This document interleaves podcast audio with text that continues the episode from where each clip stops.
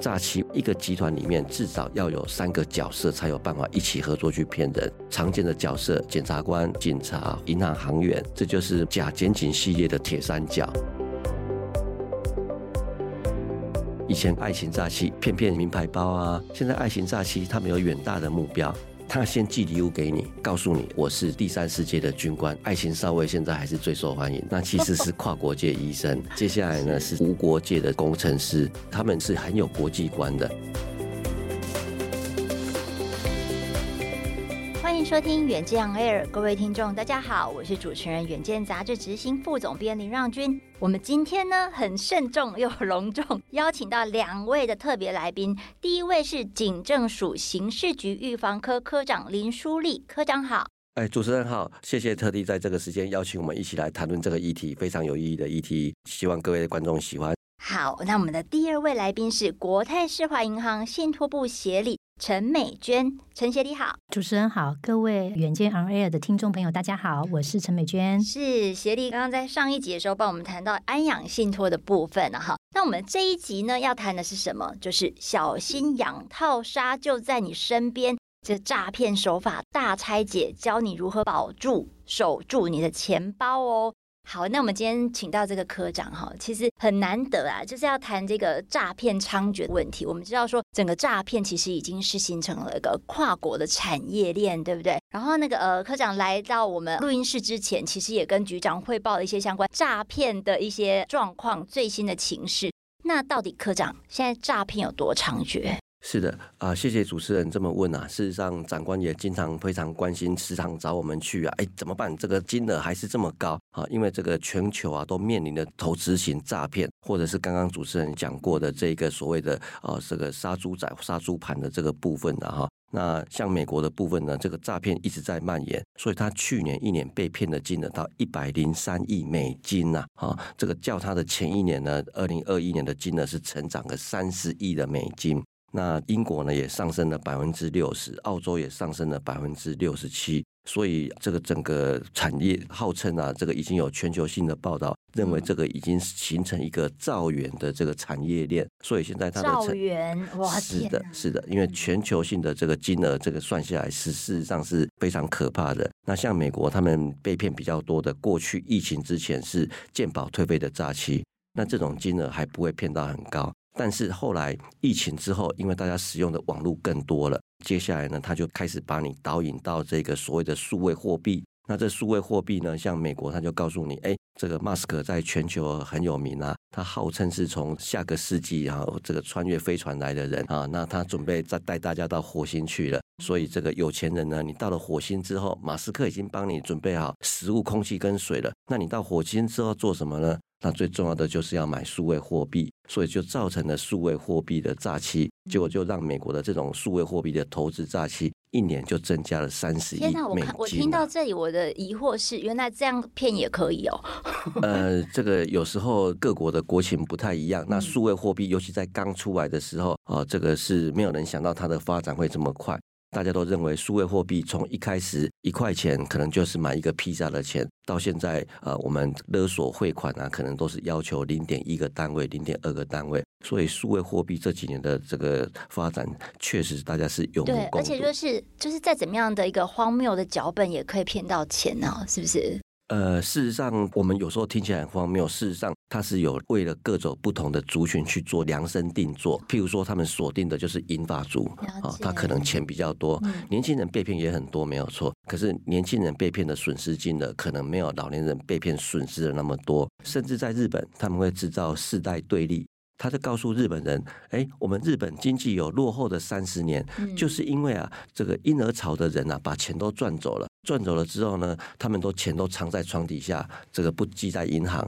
那也不花钱，都只吃泡面，所以啦，钱没有办法流通。”造成我们日本经济不好，所以要让日本经济变好呢，啊，就是要把他们的钱都骗出来花。所以呢，日本也在这方面啊，诈欺也是沦陷的。他们叫做“我我诈欺”，因为电话一打来就告诉你是我是我，然后让你猜猜我是谁这样子。所以就是一旦你可能就是哎，在那种非常紧急的状况之下，你就可能就是以为他是你儿子或是你的亲人，然后你就中招了。是，他会先诱导你讲出来，你猜的那个人。然后他就顺着你话讲下去，没错，我就是刚刚你所讲的 target 啊，那我这个丢掉你的联系方式很久了，好不容易才找到你，那你就看到很久不见的这个朋友啊、亲戚啊，那你就很热心的跟他讲，不自觉的当中你就吐露了你很多的这个讯息，那他就会记起来，开始分析，然后每天每天在跟你这个联系，他不会一开始就直接要你钱，一开始就要你钱，民众都很有警觉性啊，就不会理他。但是他就是一开始啊，先会跟你磨掉很多的时间，一般我们算起来大概是三十天到四十二天左右。对，所以其实科长谈到的就真的是这跨国的一个诈骗的产业链了哈。台湾的这个平均一年的诈骗的犯罪所得已经超过了七百亿元了哈。所以其实，在今年度来看的话，呃，如果上半年总计整个的诈骗案件就超过了三百件。那像比如说，呃，国泰世华银行今年主诈金额，就是防止它被诈骗的金额，就已经超过了七亿元呢，是不是？就是 哇，就是银行在主诈也是发挥了第一线金流的一个守门人的一个角色嘛，对不对？就是银行端怎么来看那个诈骗事情？呃，其实现在的诈骗真的非常的多，所以说其实我们的柜员都有受到良好的训练。也就是说，客户临柜来办理一些金融的事务的时候呢，我们都会呃运用一些临柜的一个关怀提问，来了解客户来办理这些金融事务的想法，还有他的目的是什么。然后，因为从他，我们都会做给行员一些训练，告诉他说，听到哪一些关键词的时候，应该要有警觉性，要更进一步的深入去了解客户汇款或者是申请的一个申办的一个动机。所以，就因为这样子呢，其实我们还发挥了蛮好良好的功能。所以，我们在今年就像刚才主持人讲的。我们的呃成绩是还不错，也是呼应那个舒立科长讲的，其实诈骗更是猖獗，所以我们今年前八月就拦阻了七点二亿元。嗯、那在这个过程，我们也常常跟就是警政署这边来做一个联系，呃，互相大家来联防，知道说最新的诈骗的手法怎么样去运用在我们银行的一些金融的一个数位科技上。所以说，我们银行大概会从两个面向去出发，一个是数位东西去侦测这个异常的交易金流，侦测这个异常的账户。还有是透过临柜的一个关怀，来双方面的线上跟线下的防阻，防止民众的所谓的资金被诈骗。了解，所以就是有一些这个呃关键字，比如说虚拟货币啊，或者是做相关的汇款，其实就应该要非常警示，对不对？是的，这个跟主持人这个呃补充一下，刚刚主持人讲的七百亿啊，七百亿其实是这个啊洗钱防治犯罪里面啊他们的金额。那事实上呢，整个诈欺金额统计数据是七十三亿，当然七十三亿也是很高的一个数目了。不过七百亿是所有有关这个金融犯罪的洗钱的防治的部分。那刚刚特别讲到，我们这个国泰世华真的是啊拦阻的金额也非常高啊哈。那前一阵子呢，我们也配合到国泰世华去做一个突袭演练。啊，在行员不知情的情况之下，那假装就是刚刚主持人所讲的这个关键字，告诉他这个有投资数位货币想要汇款，啊，这个部分去测试他们的行员。结果国泰世华呢是安排了一个不知情的，我想应该是菜鸟行员，但是他虽然是菜鸟行员，但是我想银行也都有很好的团队精神呐。他开始在不断跟对方沟通，告诉他你可能会遇到诈骗的时候呢。可是当事人一开始都是不理性，而且呢，甚至是叫不醒的，因为他来银行之前，他已经被诈欺集团洗脑。等一下，银行都会要求你不要把钱领走，因为你不把钱领走，银行就赚不到利息了。银行不希望你领走钱，所以啊，你要告诉他，其实你是去买黄金或者是买鱼货等等啊。我所讲的其实都是有所本的哈。像刚刚主持人你所讲的，你猜对了一个非常重要的关键字。英国，它也是今年五月份的时候就要求立法，只要有长者来说要投资数位货币，就马上要竖起耳朵，这是一个非常有高风险的投资，所以一定要这个加强的这个拦阻。那国泰世华呢这边，我们那次拦阻的成果啊，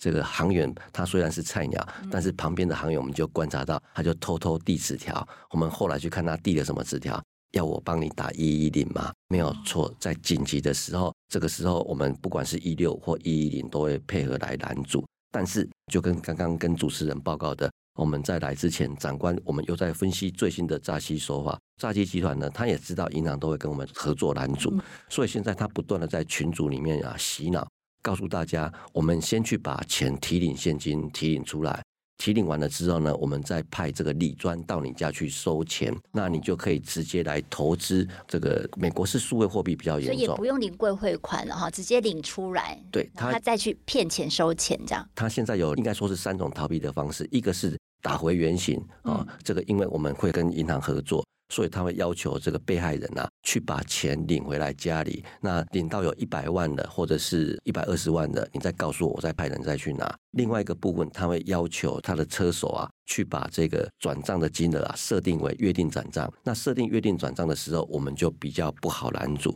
所以我们跟银行的合作已经进行到二点零。二点零的部分呢，就是连民众去设定约定转账的时候，我们都要加强拦查，延后它的启用。然后让他有一个冷静期，然后接下来看看他怎么处理。那还有第三种呢，是最近比较开始发生的，就是他变成是去假装我真的找一个人来卖你数位货币。那数位货币其实发展到现在，台湾大部分人呢还是不知道怎么买数位货币。所以你说，当有人要吸引你去投资数位货币的时候，那你钱给了他了，那他给你看一下他帮你买的数位货币，然后把数位货币的冷钱包交给你了。但是呢，啊，他又告诉你啊，把冷钱包再秀出来，拍照翻拍给他看。那你在序号啊，一旦转出去之后，就再也回不来。这个部分他会有这个假冒币商啊，来跟你这个合作的这个情形啊。所以大概是目前呢、啊，就好像是道高一尺，魔高一一丈一样。我们不断的在想办法，他们也不断的在找漏洞。没错，我们其实，在那个呃进录音室前呢，我们就在闲聊，我们就说现在啊，就是最顶尖的人才库，其实都在诈骗集团里面。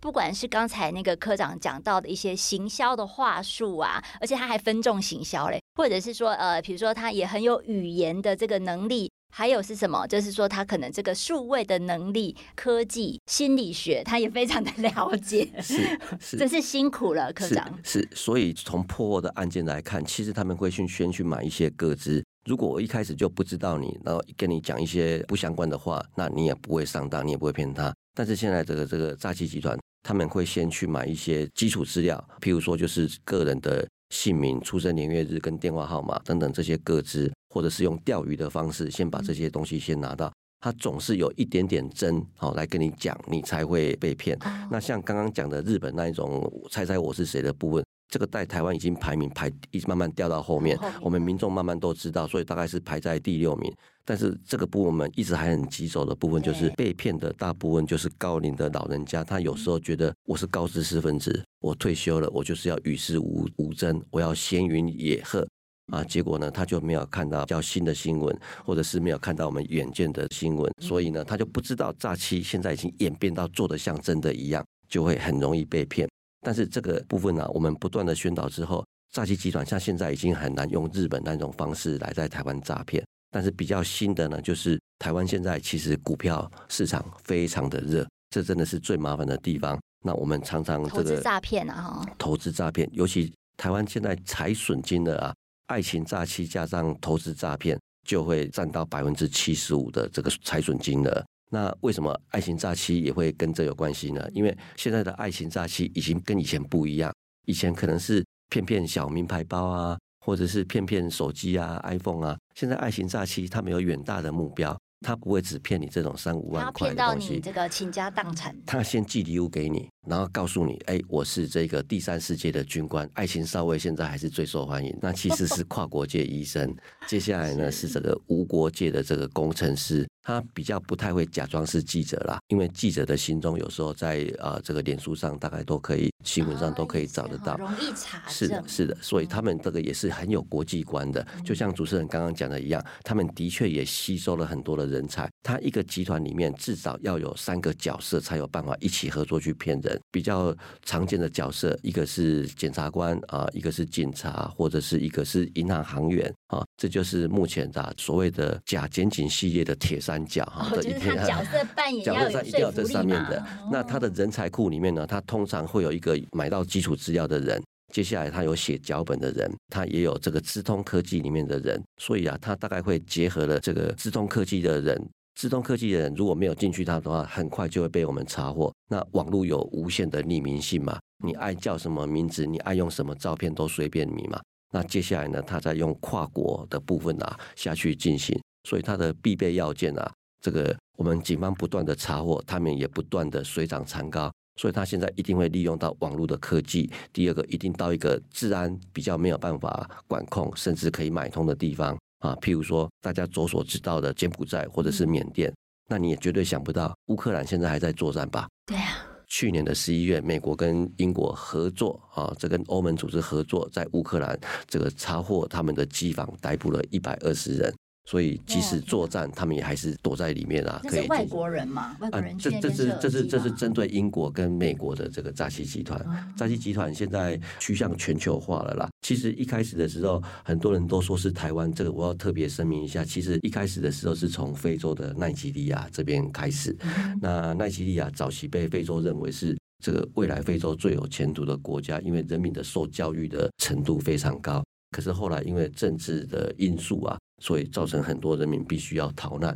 那他高知识，然后又必须要逃难，又没有金钱，那他就是做智慧型犯罪。所以这个部分呢、啊，有时候说国际型诈欺，国际间警察合作的语言就是 Code for one night。不是那个 four one nine 一夜情，是因为奈及利亚的这个刑法里面第四百一十九条就是这个诈欺罪，现在已经蔓延到各国各种不同的这个版本。当然，语言也是他们的一个优势啊！哈，他们现在语言的部分啊，他们也使用到 AI 的语言。现在的 AI 进步到，你只要把文字给输进去之后，AI 就会自动帮你把它念出来。还可以自动帮你把它改成不同的语言来进行翻译，所以这个部分诈欺集团也开始是运用这个这方面的科技了。哦，是哇，科长讲的很精彩，感觉还有很多有趣的故事，对不对？所以这个等一下科长再帮我们讲一下，举几个案例谈养套杀他们到底是怎么分工、怎么做的哈，比较常见的剧本。那另外的部分的话，我们来呃，就是请教一下协理。其实我们说这个呃银行守门人嘛，所以在这个柜台的第一线，其实就是呃像我们刚刚提到的，就是他必须要去阻诈防诈哈，就是去帮大家这个钱包去把关。那但是呢，其实呃比如说一些车手啊，或者诈骗集团的人也知道说，你们的银行员可能会是他们的一个阻碍一个关卡，然后呢，是不是也有一些冲突，或者说跟他斗智的一些过程啊？呃，是有的。所以说，其实。这个我们的行员呢，他们等于是也是会有在受过训练，然后针对某一些先侦测到的时候，等于是跟我们的客户沟通。就像刚才科长讲的，其实客户一开始都不相信，嗯，所以甚至我们其实也有遭受到这个车手或者是诈骗集团的一个威胁。对，其实我们是银行，是很尽心尽力在守护客户的资产，可是因为其实这某种程度也是阻碍了这个所谓的诈骗集团的生路。虽然可能不见得每件案件都成功了，但是说至少我觉得这个都都会让车手喝得牙痒痒的。所以说，的确我们是有知道说部分的航员是有被要挟的。了解，而且就是说，可能这几年你们是有加入这个鹰眼识诈联盟，对不对？就等于是说，这个警政署跟银行它有一个这个联防的系统，这个是怎么样的运作？这个会不会？这个部分我来补充一下。好好。呃，这个开始一开始的构想是因为我们长官一直觉得要守护这些荷包啊，这个。不跟银行合作是不行，因为很多案子我们听到之后，它发生啊，都已经过了这个两个月了。那民众尤其越后面给的钱啊会越多，所以我们长官希望说啊，能够跟银行合作啊，来开发一套模型，看能不能来预测。啊，不要一定都有，等到有被害人的，我们再来做这个警示。说明要一开始就先去侦测，所以我们把从一六五这边的经验啊，归纳了十五种，后来扩充到十九种的太阳。国泰世华也是第一批啊，一起加入的团队之一啊，哈，来进行预测。也就是说，不要等到真正的被害人发生了，我们才开始来防堵。但是现在还是遇到一个很大很大的困难，就是我们譬如说已经侦测出来，这个可能就是诈欺了。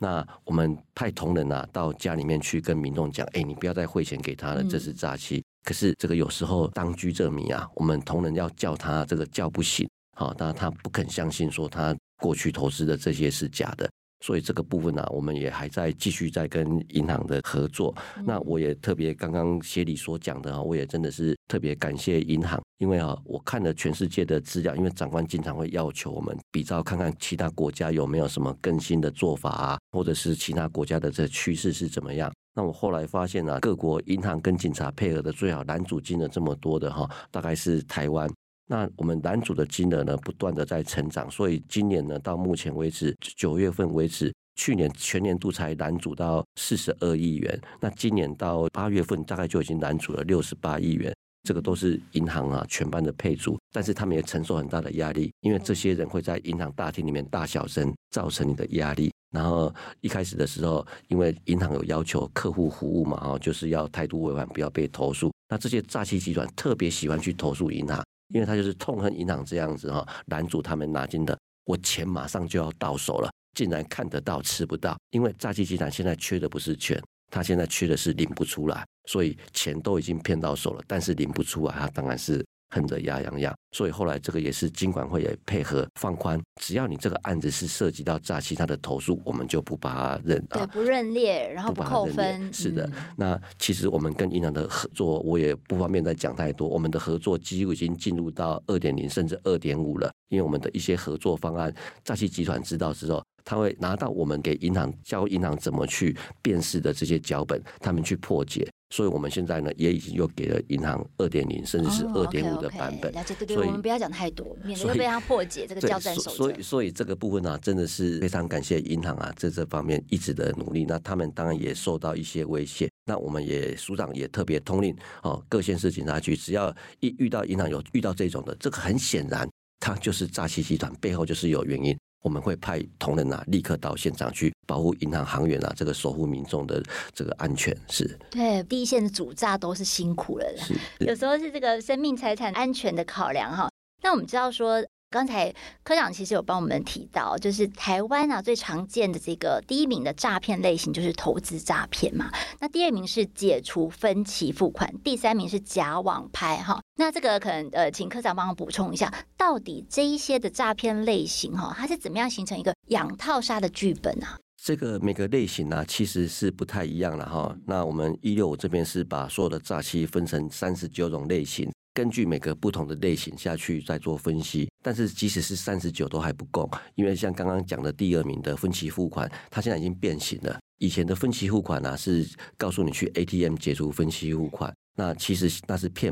买家。但现在的解除分期付款呢、啊，它反过来骗卖家，我要买你的二手 iPhone，那这个部分呢、因为你没有经过网络平台的金融认证啊。我怕我有风险，所以你先去做一下金融认证。结果你本来卖东西是要收钱的，你去做了金融认证，又透过一些汇款，你反而被骗，反而钱损失更多。好，这是第二种。那第一种的部分，其实这个是假投资诈欺，这是我们最伤脑筋的。后面可能像刚刚这个，我们协理啊会告诉大家，老人家的这个老大郎一夜情，是被按那保住啊，不要让人家给这个骗走。那当然，这个跟每个国家的行情会不一样。像美国，它是福利国家，他们民众大概不太需要存钱，他就是反正老了，政府会有很多福利措施可以养。可是台湾人，尤其是台湾人，存款啊，前几天看新闻啊，我们全世界排名第五名，我们 GDP 啊才刚突破超过日本。可是我们的台湾人平时的储蓄习惯很好，所以这也是成为诈欺集团非常想骗的一个重点目标。很多啦。对，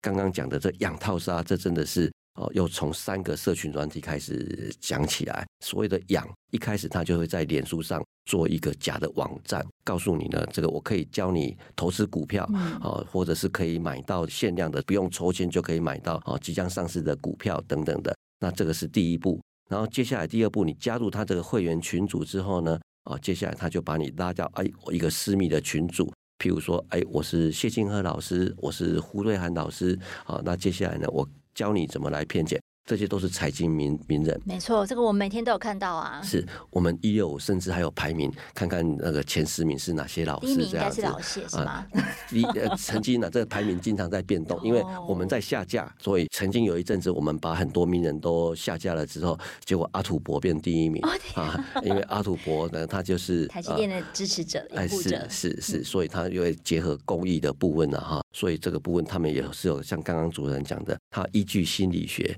你喜欢做公益。的代表你可能很有爱心或有闲钱，你喜欢买书的啊，这个爱书神痴嘛哈，所以这个时代大家都看手机了，你还在看书，所以你是离世事比较远一点的，这种也容易被骗。好，好，然后另外一种呢，就是 AI 的，懂 AI 的人他就自己知道怎么去买股票，可是我用 AI 吸引你，你就来了，那就代表你对 AI 不是很熟悉，所以我告诉你，我用 AI 帮你分析股票啊，大家都会很相信。所以政府不断的打诈，尤其推出打诈无法之后，你若假冒这种呃名人来进行投资诈欺的话，那是会被政府裁罚或者是下架的。结果呢，他们产生两种变化的手段。第一个，他就是先把这个名人的部分啊改成，哎，我不是名人，我是 AI 整蛊，AI 帮你整蛊。事实上，整蛊这种用语是大陆的用语，不是台湾的用语。那另外一种呢，就是告诉你啊啊，这个部分呢、啊，哎，我们限时二十四小时啊加入会员，超过二十四小时你就不能加入会员，就没有这个优惠了，就没有这个优惠、哦，有个急迫感。其实是因为我们打造无法要求业者要配合警方在二十四小时之内下架，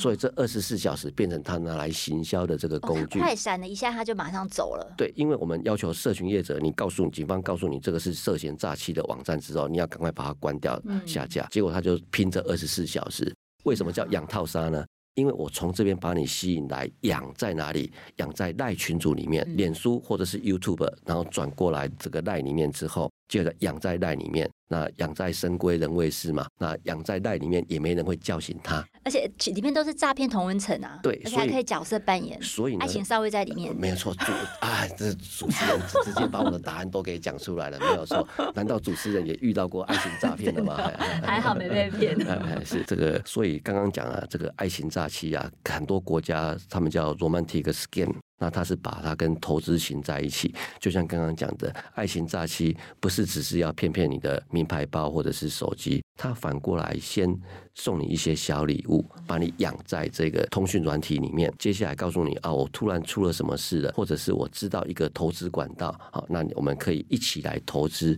那共创未来，甚至他们绝对是不会十八米啊，偷鸡不到十八米。他们会先喂养一些这个出金，让你觉得，哎，我的投资真的有回来。所以一开始呢，如果投了这个十万啊，接下来呢可能就拿回了三十万。接下来最多的例子啊，我们曾经有人被害人呐，就一次投一百万给他进去，结果诈欺集团马上回馈给他五百万现金领出来，就后来再投下去，那当然损失的金额就上千万。哦，这个套路是放的很长线呢。是的，这个诈欺完全就像是钓鱼一样。他不是一开始就拿钩子勾到你的嘴巴，它没有这么笨，它会在周围先养啊，放一些这个饵料啊，把你吸过来啊，吸过来这个吸引你的这个饵料就是脸书或者是这个 YouTube，等到你靠近过来之后啊，它就要把你给勾起来，那这个开慢慢勾起来，就是在你的赖里面。因为赖里面呢、啊，你看到好像很多人，哎，一个群组大概六七十个人，每个人都来歌颂老师，谢谢老师。要是早点认识老师，我就不会损失这么多钱了。好像一个宗教呢、啊。对，而且会告诉你，哎，我在哪边分享美食啊，然后早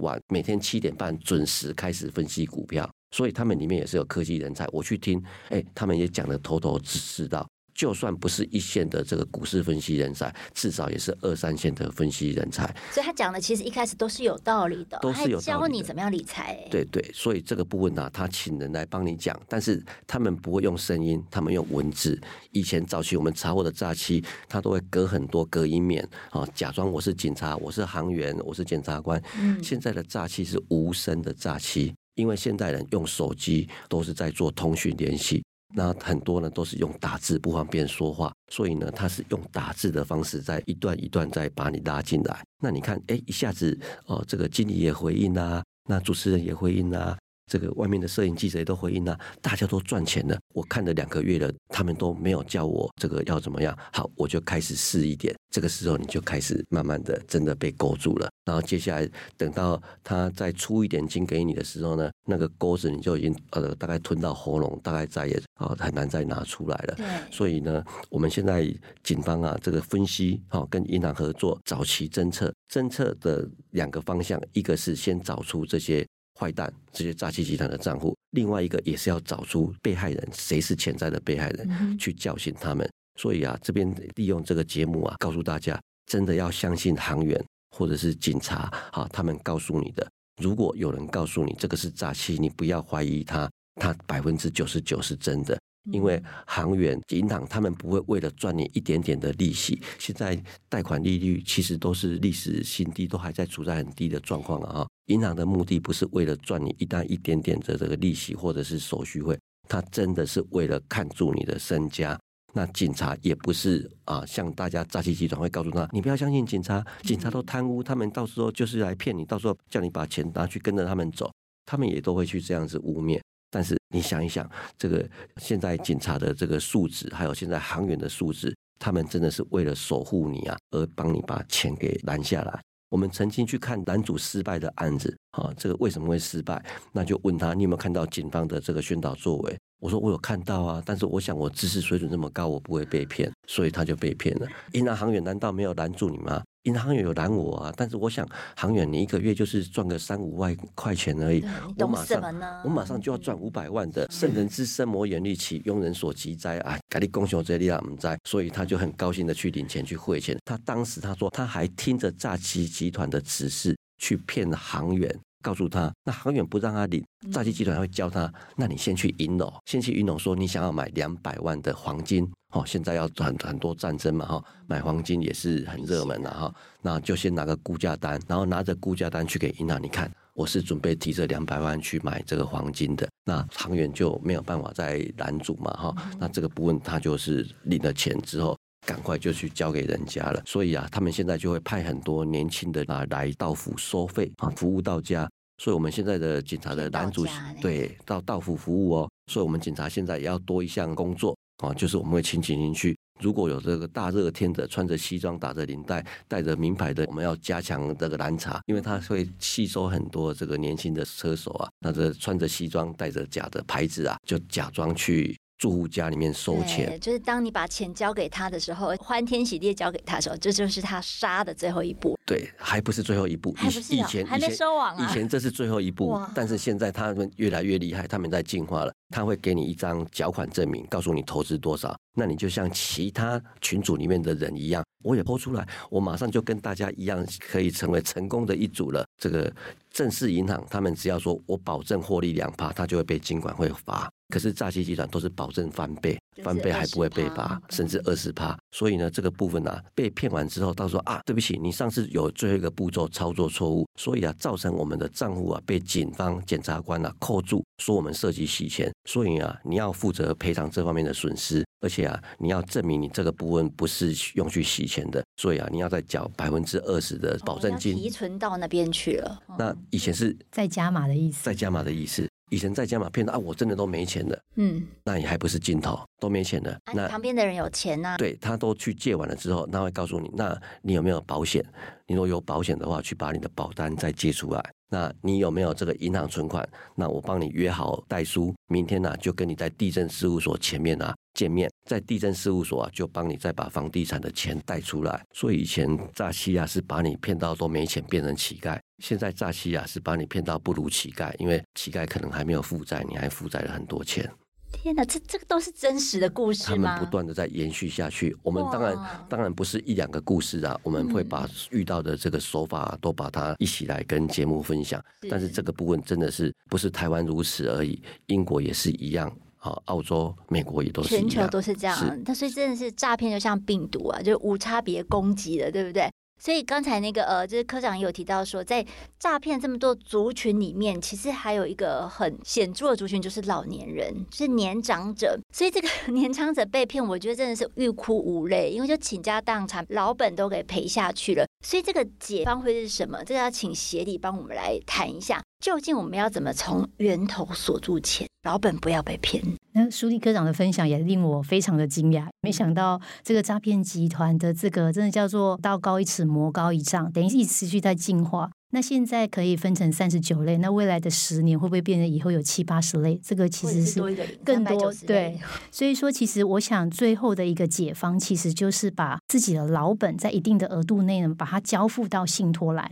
因为原本通常财产是放在自己的名下，不管是钱、股票还是这个不动产。那如果说呢，客户他有这样子一个风险意识，他其实是可以跟银行来签立一个信托契约，把财产放到银行这边。那当然，银行毕竟是专业的金融机构，受金管会的一个监管，所以我们会善尽我们的一个受托人的责任，依照这个契约来帮客户管理财产。所以说，一般来讲，就我们过去的实际案例，如果有客户他突然说来跟我们提领。就是没有按照契约原来的约定要提领这个财产的时候，其实我们会再多一层关心，去跟他了解为什么你现在需要这笔钱，那有没有符合契约的一个约定？那其实等于是说，刚刚讲的案例都是在银行在一开始在临柜的时候做拦阻，可是拦阻的毕竟是客户自己账户里的钱，所以客户其实他如果呃没有办法理解银行行员的一个这样子的一个呃就是拦阻，对，他毕竟还是可以有权利来领走。那但是呢，因为交付信托之后，这个整个一个信托专户的控管人其实是银行，所以银行在这边可以等于是多一道防线，一个防护伞的一个概念。我们可以再更深入的确认，而且我们会等于是判断说，到底有没有符合契约，到底客户发生为什么要动用这笔钱？对，这个其实我觉得，如果在听完这样子一个诈骗的养套杀之后呢，呃，我们真的是良心的建议是说，用这个信托来做最后一道的防护。所以，像我刚刚跟那个主持人分享，其实像我们最近有个客户，他交付了台他自己的台外币跟不动产。因为他也很担心，他老了，他其实是也是一个呃六七十岁的一个呃妇人。他自己他只说，因为现在六七十岁，其实以现在是长寿的世代来讲，其实六七十岁的壮年还是壮年，虽然是老年里头的青少年。这是我听到的，就是他其实是老年里面的青少年，所以他其实自己有自己的这种，他知道现在这种诈骗很多，他也很担心说哪一天他不清楚的状况就把财产给呃钱给汇出去了啦，或者是拿去贷款，所以他就等于在我们这边做了。一个信托，确保就是说，这个资金不管是资金或不动产，能够守在这个信托专户里头，去等于是照顾他未来老年的生活。那我刚才之前我的在上一集也有跟呃主持人分享，其实，在台湾做信托是相对于便宜的，这种签约费可能都是几千块，然后管理费也是非常的便宜，所以等于用这样的一个小小的一个费用来保护自己最后的一个老本。其实是非常值得的，对，就是锁住你的资金，然后专款专用在照顾自己或是你想在乎的人身上，身上这样挺好的。呃，感谢协理给我们这个安养信托是个解放，就上一集大家可以去听听看，说它的原理是什么是什么嘛？哈，那持续我们要请科长哈，就是养套杀的状况这么的这么的惨烈，而且它是一个跨国的一个生态圈。所以我们要怎么样去识诈、阻诈、防炸？从自己做起，我们可以做什么事情啊？是这个部分呢、啊，其实有时候讲太多，民众也不容易记得。但是我讲一个最核心的观念：这个网络不可信。以前是尽信书不如无书，现在呢是尽信网络不如没有网络。所以你只要在网络上啊，看到这个主动来接近你的人，好来认识你的人啊。他如果一谈到钱，你就要特别的提高警觉，因为你要认清楚，网络是零信任。有的人一开始只是觉得说，我就上去聊聊天嘛，我也不会被骗。可是看久了之后，你总是会心动。所以啊，这个有时候像这种，你如果被拉进去奇怪的这个投资群组，尤其上面都在泼很多钱现金在吸引你的部分呢，啊，啊，你要特别跟朋友联系一下。你就算没有听到我们的广播啊，没有听到这个我们的呼唤。但至少你要自己记得，经常跟这个朋友联系。有时候你又自己觉得，哎，这个好康只有我才可以拿得到，别人都拿不到。你要跟你的朋友这个多联系一下。现在诈欺猖獗，除了刚刚所讲的跨国还有网络技术的因素之外，另外一个原因就是你人际疏离。所以也要奉劝我们每个年轻人，我们以前推广试诈是要希望大家都能够试诈，但是后来发现有些人都叫不起来，所以我们现在的方向是希望懂得试诈的人经常去跟自己的朋友谈。那你就问他，哎，你有没有最近看到这一种网络上的投资诈欺？那是假的哦，因为我们常常有时候跟朋友啊聊一聊之后，哎，发现哎他讲的情形好像跟他的很像哎，然后结果后来发现那就一件。所以这个部分呢、啊，第一个一定要记住网络不可信；第二个，主动来接近你的部分啊，都是有风险的。那第三个，尤其是电信结合网络的诈欺啊，哈，现在比较前一阵子比较流行的就是简讯麦当劳礼券，相信大家都有收过这种简讯了哈。一开始我们想说奇怪，他九十九块也要骗啊，结果他九十九块是刷到国外去的这个科威特币，那折合台币呢，大概就七八万块钱了。所以这个部分啊，你要记住，这个网络的连接的不要点，他点好帮你设定很好的这个手机的简讯连出去的，那个很多都是他造假，因为网络要拷贝实在是太容易了。好，所以这个部分还是回到一句话，网络的东西不可信。真的你要相信的话，你要把它这个切断，你自己从搜寻引擎另外去找，另外去点进去。那最重要的，如果你还是认为说你就是很想买，但是你又觉得有点怪怪的，那你通常连接进去之后，它都是一页式脸书，也就是说，你要点进去，这个再连接到其他地方，它是没有这些功能，它只是整个 copy 过来而已。所以这个部分呢、你就不要再输入你的信用卡号码了。信用卡诈欺现在在欧美还有各国也都是很严重。那我这边分享一个小撇步，如果你真的很想买，但是又真的又有点怀疑，不是很确定，你真的要输入你的信用卡密码的时候，那你至少翻过来的背面那三码，不要一开始就输入正确的，你就输入错误的。输入错误的呢，你会发现，这我自己测测试了一下了哈，那结果呢，它也是哎，你输入了错误的背面三码之后。他一样说扣款成功，可是过一分钟之后，我真正的银行就简讯过来了。你刚刚在新加坡刷了新加坡币三千一百八十五块，我想说哦，原来不是要骗我两百七十五块台币，是要骗我三千一。银行告诉我没有新加坡币，那也是相当于台币大概七万五千块了。所以这个尤其是信用卡抓期，每个人的信用卡额度平均大概是十万块左右。那你可能有用了两三万，所以他们骗款的目标大概就是七八万。那他会第一次先骗你三万五，然后一样的金额再刷第二笔，那就变成七万块。所以这个部分呢、啊，一定要把主动接近你的人电话打断，再回拨回去。网络主动接近你的部分呢、啊，网络不可相信，一定要切记，网络是一个没有办法查证的单位。政府过去很努力在推动电话都要实名制了。但是即使到现在，这个诈欺集团他还是会到海外去变造号码，都还是会有诈骗。那网络的部分呢，尤其是社群媒体的部分，这是世界各国都没有办法去处理的一个很大的问题，因为它可以任意用谁的照片，也可以任意叫什么名字，躲在荧幕后面你都看不清楚。是的，所以你这个网络上的部分呢，啊，这个部分真的要是特别的小心。对，所以就是大家如果在那个网络上面隔空就是闻到赚钱的味道，或者是看到爱情的样子，就心里面的警示灯都要亮起来了哈。那我最后最后再请教科长一个问题，就是其实你是呃担任了十年的这个驻外警察的联络官哈，也有这个派驻南非、澳洲、美国等等的这些经历。那难道这个跨国的诈骗产业链没有什么跨国联防机制吗？过去呃世界公罪有三项嘛哈，一个是杀人，一个是毒品嘛，那一个是枪械嘛哈。可是因为诈骗最近在各国啊国外这边都有这个把它评比出来，这个已经是造远的这个诈骗产业链了。所以各国慢慢在这边啊，会开始啊，这个加强合作。可是诈骗啊，是人民的生命、身体、财产啊，那这个诈骗是属于财产方面的这个诈骗。那很多国家，它光是人民的生命、身体的守护啊，这个暴力犯罪的部分啊，就已经没有办法去处理好。所以不太有能力像台湾管这么多，还管到这个财产犯罪这边来。所以财产犯罪这边呢、啊，各国现在也开始在一些活动，好，开始在一些合作。可是啊，这个在证据的交换上啊，或者是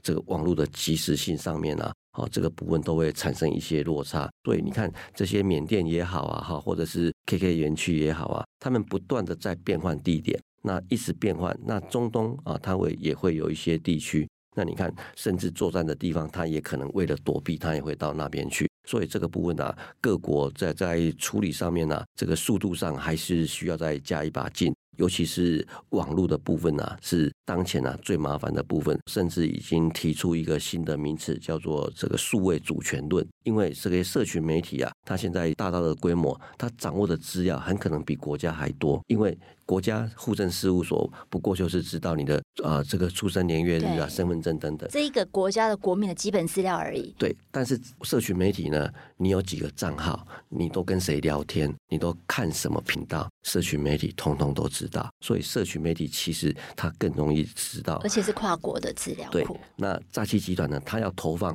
它也不是随机乱投放了，它不像是以前看报纸大家都看得到，不是，它可以告诉社群媒体，我要投放的对象就是老人家。就是经常平常喜欢看的，它的受众包可以分对不一样的，对，它是精准投放，所以呢，它投放出去的就是它的目标族群，是，所以这个部分也是造成你一旦被骗之后，哎，这个广告主动来了，刚好就是我想要的，这个应该大家都很有经验。譬如说，协理，哎，最近想买一个名牌包，怎么最近我的手机就出现很多名牌广广告都来了？所以这个部分已经变成了这个美国宪法的判断了哈。过去认为它社群媒体这个是言论自由的保障，可是现在法国际法律慢慢改变了，因为它这个部分你发现你有用到演算法去演算认识你是准备要喜好是什么的，所以你这方面的这个投放的东西呢，是不是还可以受言论自由的保障？这个部分就必须要重新考核。嗯、这个部分法律也开始在受到挑战了。了解，就表示说你越来越容易被骗，而且这个被骗的钱越来越 难追回来的意思嘛？哈，那最后这个协理帮我们做温馨提醒，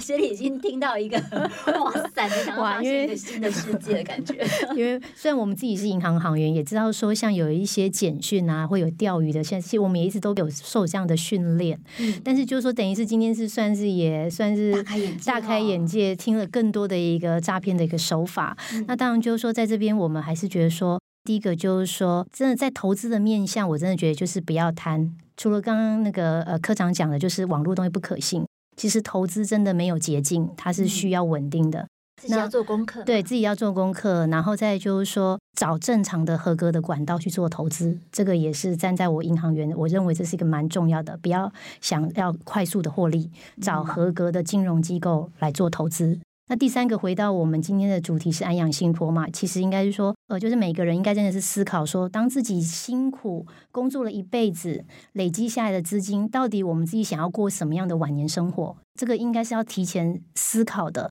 那当然，不管说您是真的有信赖的亲人，还是就是要交给银行来做信托，来加一层防护伞，这都应该是要事先去被思考了，这样我们才能够享有自己幸福美满的晚年生活。对，非常重要的提醒。那也谢谢科长，科长还有一句话补充吗？好，告诉大家，网络除了不可信之外，啊，你要购买的网络平台啊，它不是一个这个网络购物业者，所以你要买东西要找商誉良好的这个平台。如果真的要在脸书上或者是 Marketplace 上买东西，注意他如果朋友不到二十个，他是个幽灵脸书，那你还要跟他买东西吗？这个都要考虑一下。那投资的部分就要像我们协理所讲的部分。特别的谨慎处理。对，今天非常感谢陈美娟协理，还有我们的林书立科长，其实带给我们非常精彩、丰富